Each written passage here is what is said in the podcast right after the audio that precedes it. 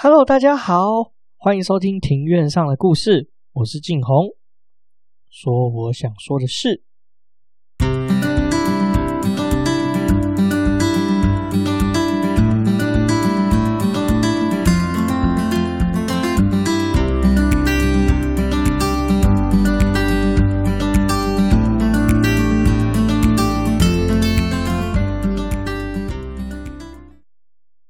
这礼拜大家都还好吗？照惯例，shout out 一下 First Story。本节目透过 First Story Studio 上传，感谢 First Story 的技术支援以及硬体资源、场地、录音器材设备，让我快乐安心做 Podcast。First Story 是一间提供 Podcast 各项服务的公司，并提供 APP 的服务。你可以在上面任找到你任何你想听的节目，也有提供 Podcast Hosting 的服务，现正终身免费中哦。那么，First Story 的服务内容包括了从 Podcast 的出生到终老，不管是上架还是抖内，还有后台数据，通通一次帮你搞定。如果你对 Podcast 也有兴趣的话，欢迎在 Google Podcast，欢迎在 Google Play 商店、Apple 的 App Store 下载 First Story App，了解更多详情。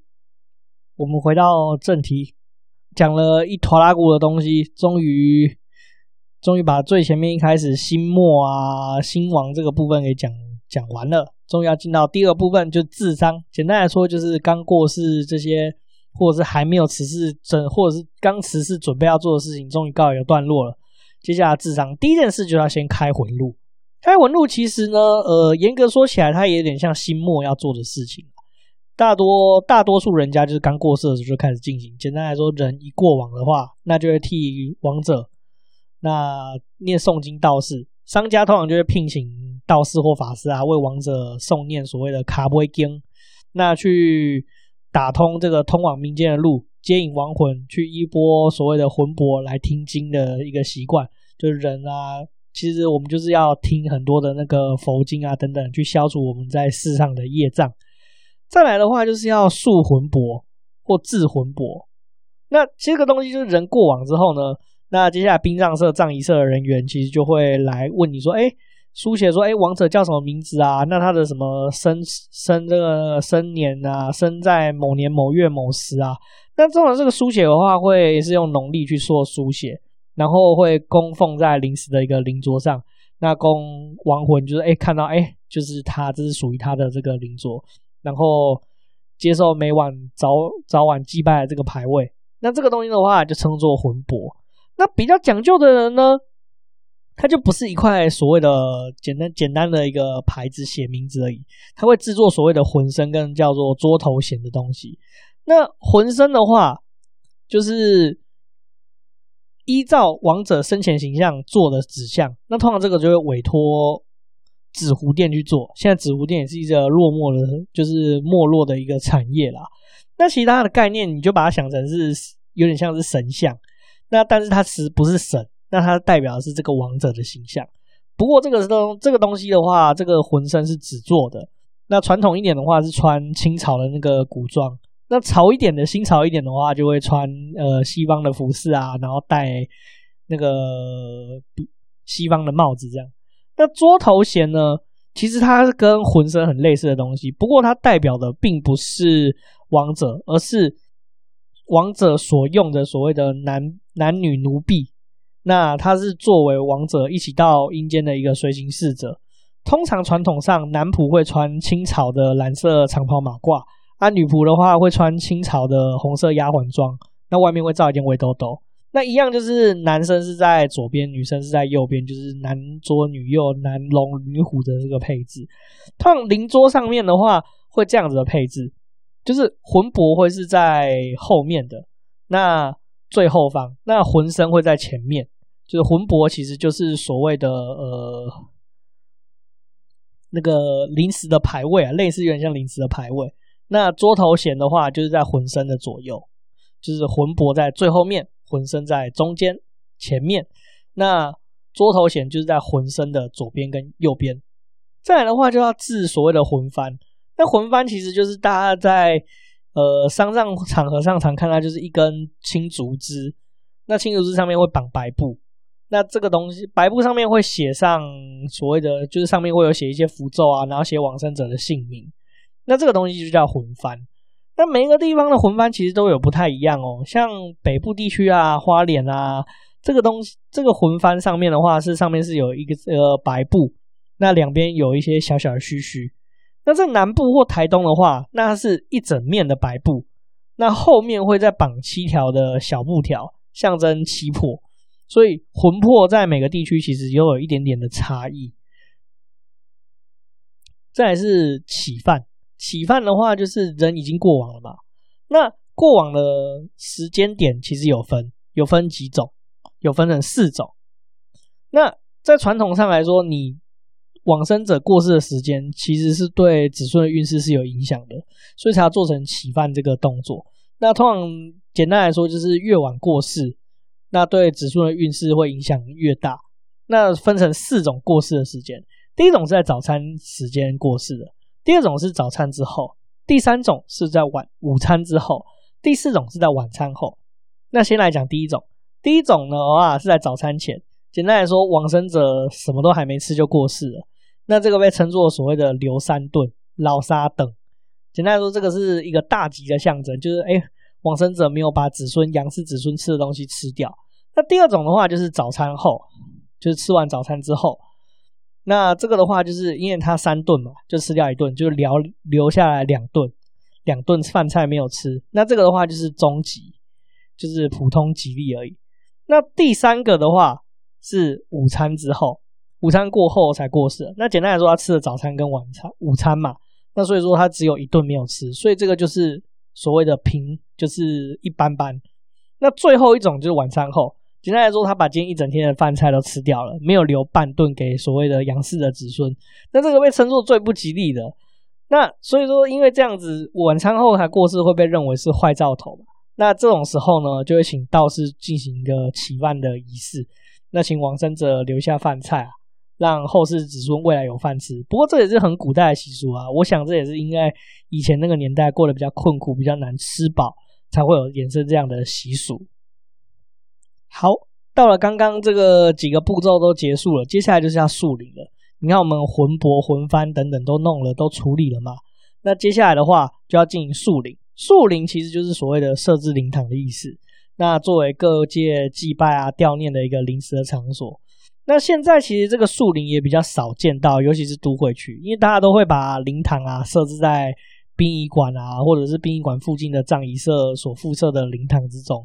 那树灵的话，比较常见的状况就是说，把灵堂设置在家中的情况才会比较多，送树灵的情况。那在以前比较早期的时候，古比较古代的时候，以前有钱人啊，大户人家会追求排场跟美观啊，会不惜巨资请那个纸糊店的师傅去搭设所谓的影坛。影坛就是影子的影，然后坛就是祭坛的坛。那这个东西的话呢，这个影坛。他会用绸缎啊、布幔去装饰，现在几乎已经消失了，就已经消失在现在这个场景中，因为时代一直在轮转，现在几乎没有人会这样子做了。那现在只有在台北贡寮啊，还有宜兰啊，会有一种很小规模的像影坛一样的设施，称作象亭。那我看到照片，真的非常差很多。你就把那个象亭，象亭像是人像的象，亭是呃凉亭的亭。这个象亭的话，它其实就有点像是你看路边那种很小的小土地公庙，大概就是那样的形式。那这个规模跟影坛还是差距非常非常的大。那讲完这个树林之后，哎，我们已经有灵堂了，那就是要来所谓的旁崩，所谓的奉饭。那奉饭，它跟它跟卡威崩是不一样的哦。卡威崩前面刚刚有讲到，就是人刚过往的时候，要在脚边放一碗饭嘛。然后作为祭拜之用，这个东卡威崩是会放到出殡的。那旁崩则是树灵之后，就是树是竖起来的树，然后灵是灵堂的灵。那树灵之后呢，早晚祭拜用的祭拜用的饭菜，所以也有人称作所谓的拜饭或者是孝饭。那这边有一个很有趣的事情是，如果说你今天是客家人的话，是早午晚三餐都会旁崩。那闽南人比较懒惰一点，只有早上跟晚上会旁崩。那除了旁崩以外呢，通常也会一起准备啊毛巾啊牙刷等等盥洗用具，那维持。因为传统上啊，亡者刚过世的话，还是要维持跟阳间一样的习惯，这个是我们传统习俗上都会这样子做。那旁奔的时候要怎么做呢？旁奔其实要准备清香，那要先烧香，烧香烧到一半，等香烧到一半的时候，然后把杯去询问说：“哎，王者这个已经用用餐完毕了没有？如果用餐完毕了，才能把这些饭菜给收起来。”那传统上依各地习俗不同而有所不一样，就是旁奔这个手续的话，有些地方是做到所谓的做损做罄，就是做完为止；那有些地方的话是是要捧捧捧到百日为止。好，我们说完旁奔以后，接下来就是进行到一个也是现在比较少见到的一个习俗，称作报白或报外祖。那这个的话，通常是女性过世，或者是女母亲过世，或者是女性亲人过世的时候才会做的一个习惯。那这个的话，用意其实就是告知娘家那边的亲戚说：“哎，你的母亲啊，呃，你的母亲，也就是娘家那边的女儿过世啊，或者是姐姐妹妹过世这样子。”那通常的话都是呃，过世人的，比如说是母亲的话，那就是儿子；儿子的话就会携带一条白布。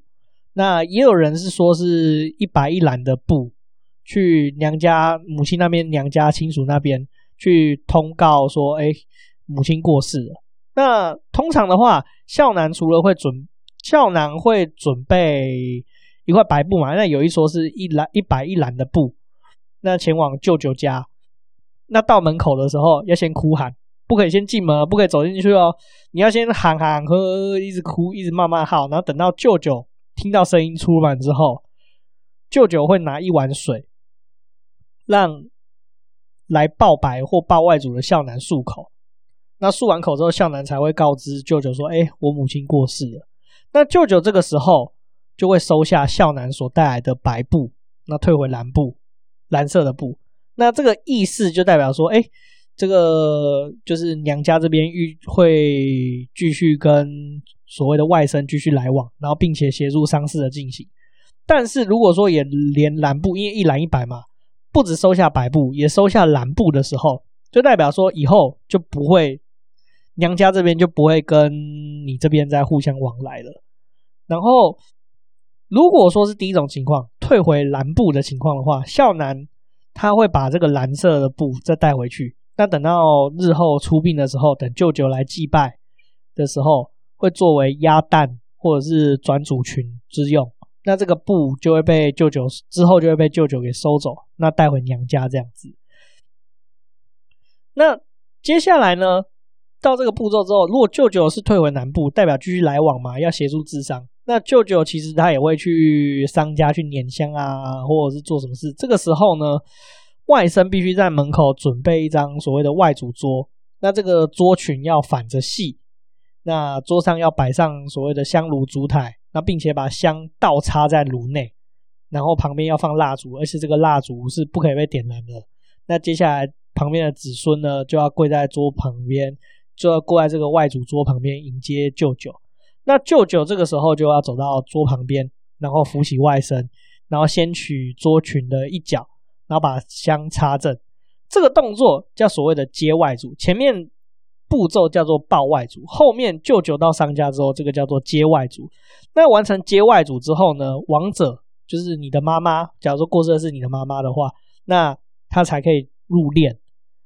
然后另外的话，舅舅如果说他有包了所谓的电仪，那商家就必须要把钱取出，然后添为双数。比如说舅舅是包了是两千一，那就要添为双数，变成两千二，然后再用红包装好。然后再还给舅舅。那有一些地区的话，习惯不太一样。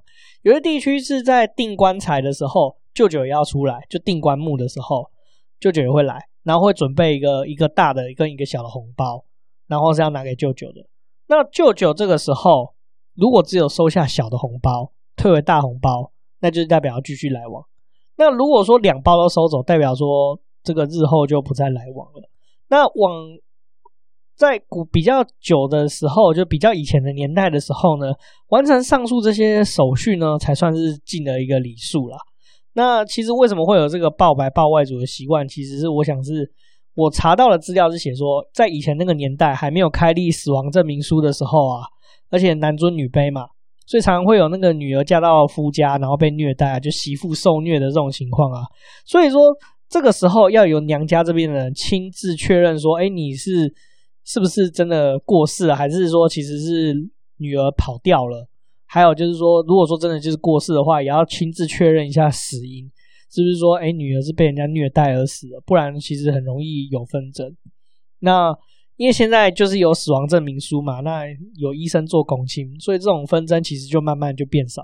加上科技进步，还有工商社会的关系，这种报白或报外祖的情况，其实就变得非常非常的少了。好，讲完报白、报外祖之后呢，再就是大家这个就比较常看听到，就所谓的四伤。四伤的话，其实就是要告诉你的左邻右舍，告诉说，哎，我们家里有人过世了，那告诉左邻右舍说要避开就避开吧，或什么，因为传统上大家还是觉得说丧事是比较不好的，呃，这个是比较传统的习惯嘛。然后呢，如果说你今天家里有丧事，是父亲过世的话。那门口就要贴上所谓的严字，严格的严，然后字是呃制式的字，就是制式格式的制式的字。那要从右上角到左下角斜贴，就是右上至左下斜贴。那如果说是母亲过世的话呢，就要用慈字。那慈字的话，就是跟言字父亲过世贴的方向就相反，它是要由左上。斜贴至右下。那如果说你今天是晚辈去世，就是父母健在，可是假如说你的哥哥或弟弟或妹妹，或者是未出嫁的妹妹或者是姐姐过世的话，是晚辈去世，长辈还在的时候，就不能用言字或此字，那就要写丧钟。这个叫称作四丧。那除了四丧以外，还有另外一个步骤叫挂号。就是为了避免来商家的，就是因为家中有人过世嘛，那避免就是来吊念的人走错了人家去刷掉邻居这样子，所以就要帮忙挂后。接下来就要做孝服。那传统上来说的话呢，这个是由女性的亲友要帮忙来做制作的。不过现在的话，就都是由礼仪公司去提供啦。那这个真的是非常非常的多，分了很多种不同的种类。那大家其实是可以从所谓的衣服形式辨别你的身份。那其实，而且这边只有用声音，其实很难明确表达说衣服的形式，所以这边就不太讲太多这方面衣服到底是要怎么分辨。其实，呃，大致来说的话，呃，布料上是分成六种。布料上的话是，如果说你是麻布的话。就代表说你是子女，就是女的话就是未出嫁的女性，然后媳妇、长孙、长孙媳的话会用麻布去当做你的衣服的材料。那出嫁的女儿或者是孙子、侄子、外甥的话会用所谓的停麻布。那曾孙的话会用蓝色的布，玄孙的话会用黄色的布。那同辈或者是外亲的话，就是所谓的瓦给那边的人的话，都是用白布。这是非常非常复杂一个手续。那像现在也有一些家庭，为了减少这些呃服装上搞不清楚的状况的话，会采用佛教的形式。那他的校服就会非常非常的简单，就是全部人都是穿黑色的校服。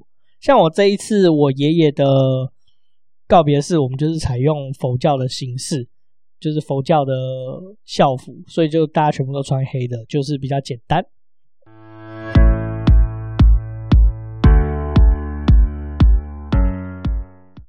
再来还有一个手续叫做守铺，这个现在也比较少见啊。就是以前人过世之后都会在家中的厅堂嘛，所以就要轮流守着遗体，以表示孝道。那在那这个守铺是有分的哦，像在入殓以前称作守铺，那入殓以后的话就是称作守灵。那为什么会有守铺这个习俗的发生呢？其实是相传以前是为了防止野猫跳过尸体，那。因为传说猫嘛，猫其实跟虎其实它是有虎性的，所以如果说无故跳过尸体的话，相传尸体会受到惊吓而坐立而生，就是坐起来就对了。那我觉得这个是算乡野传说吧，所以这个就是算是古人留下来的一种，我觉得一种迷信，我是这么觉得。那所以通常有些家庭还是会做守铺这个手续。那现在其实很多也在殡仪馆把把遗体放在殡仪馆，所以其实守铺这个事情也慢慢的开始减少了。另外的话，人过世接下来就是要所谓的择日择地。那择日择地，这择日就是选择日期啊。择地的话，它是呃负责的责哦，就是选择你要下葬的地方。因为以往风大家都是土葬为主吧，那就是大家会请一个所谓的择日师，那去看商家的所有人的生辰八字，去核对一个良辰吉时。那还有看找风水师去看风水，去选以后要下葬的地方。那在传统上来说的话，过年期间是不办丧事的，因为过年算是一个很重要、很大的一个喜事嘛。那所以过年的时候其实是不会发丧事。再来呢，就要发讣告，择完地、择日之后呢，就是因为你已经确定什么时候要办出殡了，什么时候要告别式了等等，那就会去发一个讣告。那讣告的话就是訃文。那大家都说发讣告，又称作发訃文嘛。那其实内容它有固定的一些格式跟词错。那如果说你是随便乱处理的话，其实是对王者的名声是有不好的行为。在比较以前古代的话，多是有那个所谓的乡贤代笔，就是以前大家都没有读什么书嘛，那就是有有读书的所谓生乡代表去写这个副文，避免出错。那但是现在的话，其实这都已经委托给礼仪公司去委托处理了，那委托印刷章、印刷厂去处理这个副文的事宜。惯例上来说啦，訃文有分几个颜色，七十岁以下，或者是说你没有四代同堂的，是用白色；那七十岁以上，然后有四代同堂的，是用粉红，或者是有四代同堂是用粉红色，粉红色。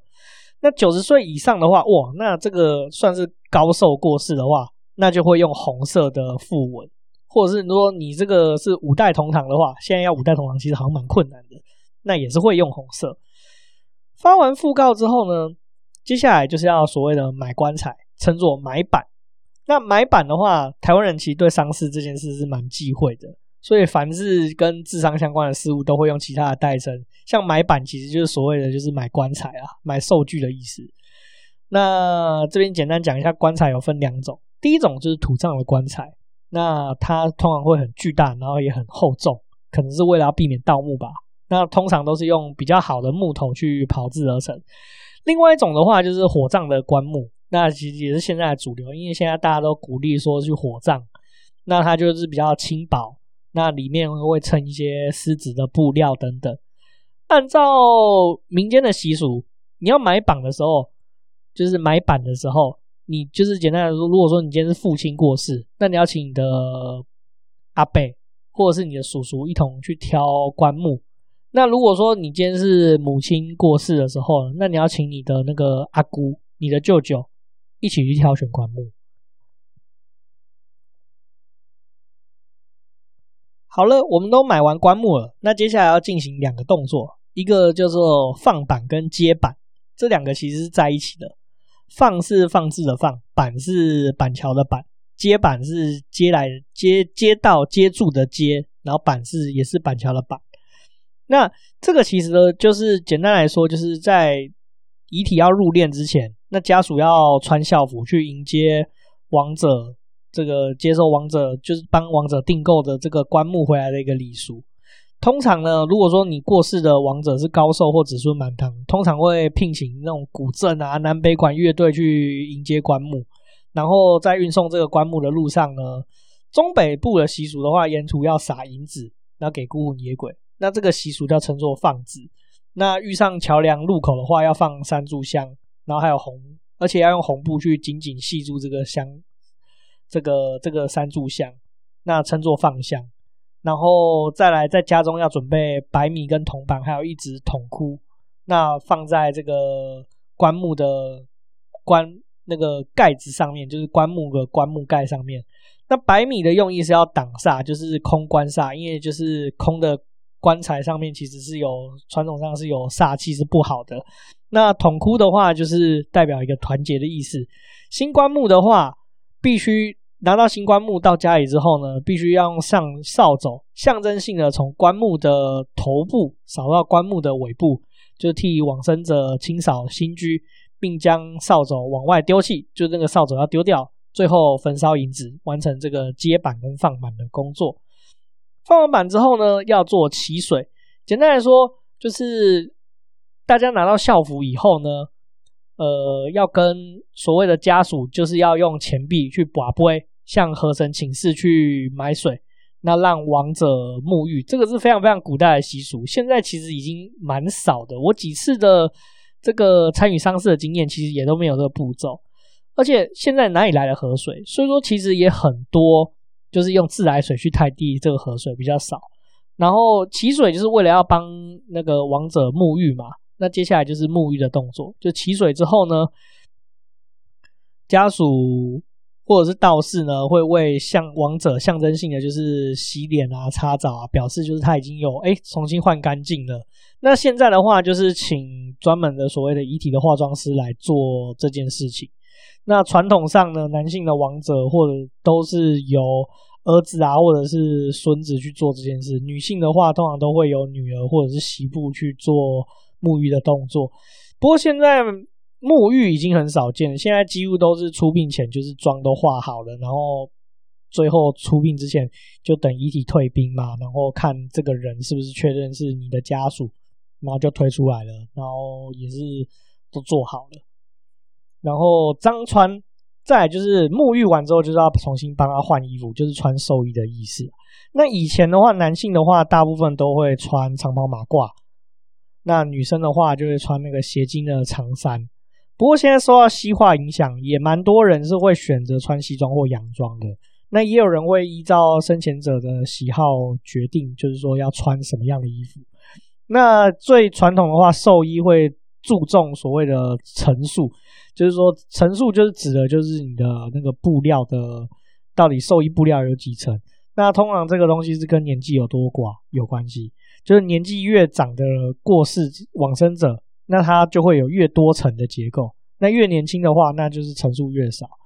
那张穿这个步骤也是因为现在工商社会嘛，那遗体也就是放在殡仪馆，所以通常都是在告别式遗体退殡之前。遗体退兵之后，就会由化妆师进行化妆啊、张穿的动作，就完完全全就把这个步骤做完。再来就是讲到辞生，辞生的话，这个就是王者在这个之前都还没有进棺材，都还没有入殓。那辞生就是入殓之前的奠祭仪式，就是象征，就是我们在世的。家属跟亡者最后鉴别的一个一个环节，那这是非常非常重要的一个环节哦。所以它的祭品通常是非常非常的丰盛，习惯上会有十二道菜。那它可以是荤的，也可以是素的。那辞生的话，这个仪式举行的时候，就是我们家属都必须要在遗体旁边。那道士啊，或者是法师，他就会逐一夹起每一道菜。那在凌空比划，在王者的嘴巴比划，然后根据一道这个菜肴的谐音配上吉祥话。台语的话就是讲“恭候为”。举一个例子，就是如果说他夹的是一个豆干，夹豆干，以后子孙拢会做大官，大概就是这样子。那这个习俗其实也是因为现在也是因为工商社会，那遗体都放在殡仪馆，所以其实都是在告别式以前。告别日前，然后就会做入殓，入殓之前才会做辞生。再来就是首尾前，不过这个首尾前虽然说我是写在这个辞生之后才会做分首尾前的动作，那台语的话叫棒球危机，可是实际上来说，呃，我遇到这几次都是告别式结束之后，大家才分首尾钱。那这个首尾钱是什么意思呢？首尾钱其实就是亡者在过世的时候身上所遗留的钱，就是遗留在身上的钱，可能口袋啊，还是哪里藏的钱这样子。那首尾钱的话，通常都会用红包装装好。那据我妈妈的表示的话，就是这个首尾钱是不能够随便乱动用的。那它是要你在做生意的时候，或者是说你周转的时候的救命转运钱，或生意当做吉目钱目的时候在用的。那我妈在年我阿祖过世的时候，她有分到一点收尾钱。那时候我家其实也过得不是很好，就我爸爸自己出来做生意，那那时候还没有做得非常的起来，其实家里没有什么钱，然后家里就是我跟我爸还有我妈三个人都感冒生病，家里真的。找不太到什么现金，那时候我妈就拿了我阿祖的收尾钱带我去看医生。他也不是看他们两个，是先看我。后来就因为也是这个事情，后来家里的生意就慢慢的好转了，就比较稳定了。那再来讲讲我爷爷过世的时候找收尾钱这个事情。我爷爷刚好那天早上他有去去国术馆给人家推拿还干嘛的吧，然后所以他就有出门就带一大堆现金。所以，我们的洋洋洒洒从身上搜刮出一坨拉古的现金。这个首尾钱的数字，这个这个钱的数字真的非常的多，就是每一个子孙基本上都分到不少的首尾钱。不过，首尾钱这个重点其实不是重点，说是 你拿到多少钱，而是说分到钱的这个福气跟心意。就是你有拿到钱，其实就代表说，就是把长辈给你的福气给你。好。哦，这集讲了非常非常的久，我想大概讲了四五十分钟有了吧。我其实是分段录的，所以其实我也不知道我到底实际上录了多久。那这集大致上基本上在告别式啊、店里之前的习俗，其实已经讲了七七八八的，讲的差不多了。那你也好奇说，啊，你讲的杨沙讲了那么多，就是一大堆手续要做啊，为什么都没有讲到所谓的奏损，或者是头七啊、二七啊这些东西呢？其实呢。我并没有忘记这个东西，我想留到我们下一集再说。那为什么会留到下一集再说呢？我现在讲原因。那个其实呢，这个所谓的做七做法事，其实这个是所谓做功德的一部分。那所以说，我就想说，我就先从所谓的礼俗这边做功德，它其实就是像是要消除一些业障的，它是算法事的一种。那我今天所讲的这些智商，通常都是一些礼呃。习惯上的步骤，它跟法事是另外一个不相关、比较不一样的东西。那所谓的做七做旬呢，它是做功德的一部分嘛。那所以实际上它会穿插在整个治丧的期间，它基本上就像刚刚讲的，就是所谓的卡布威卡布威金开始，就是脚尾经这个东西开始，一路延续、延续、延续到甚至到出殡以后都还会有这个东西。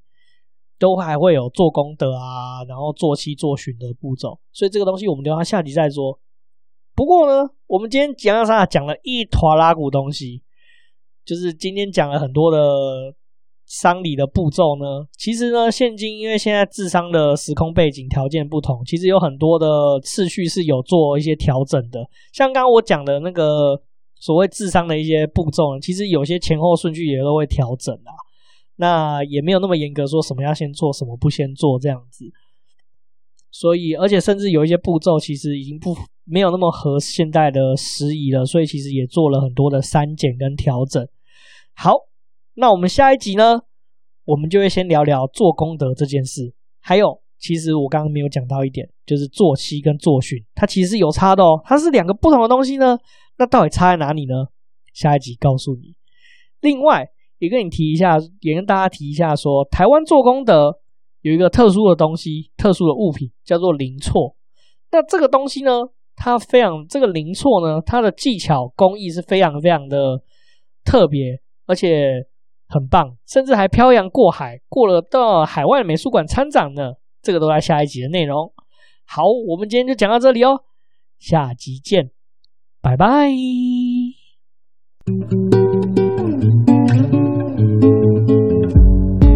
非常感谢你今天的收听，谢谢你用声音认识我，也谢谢你听到这里。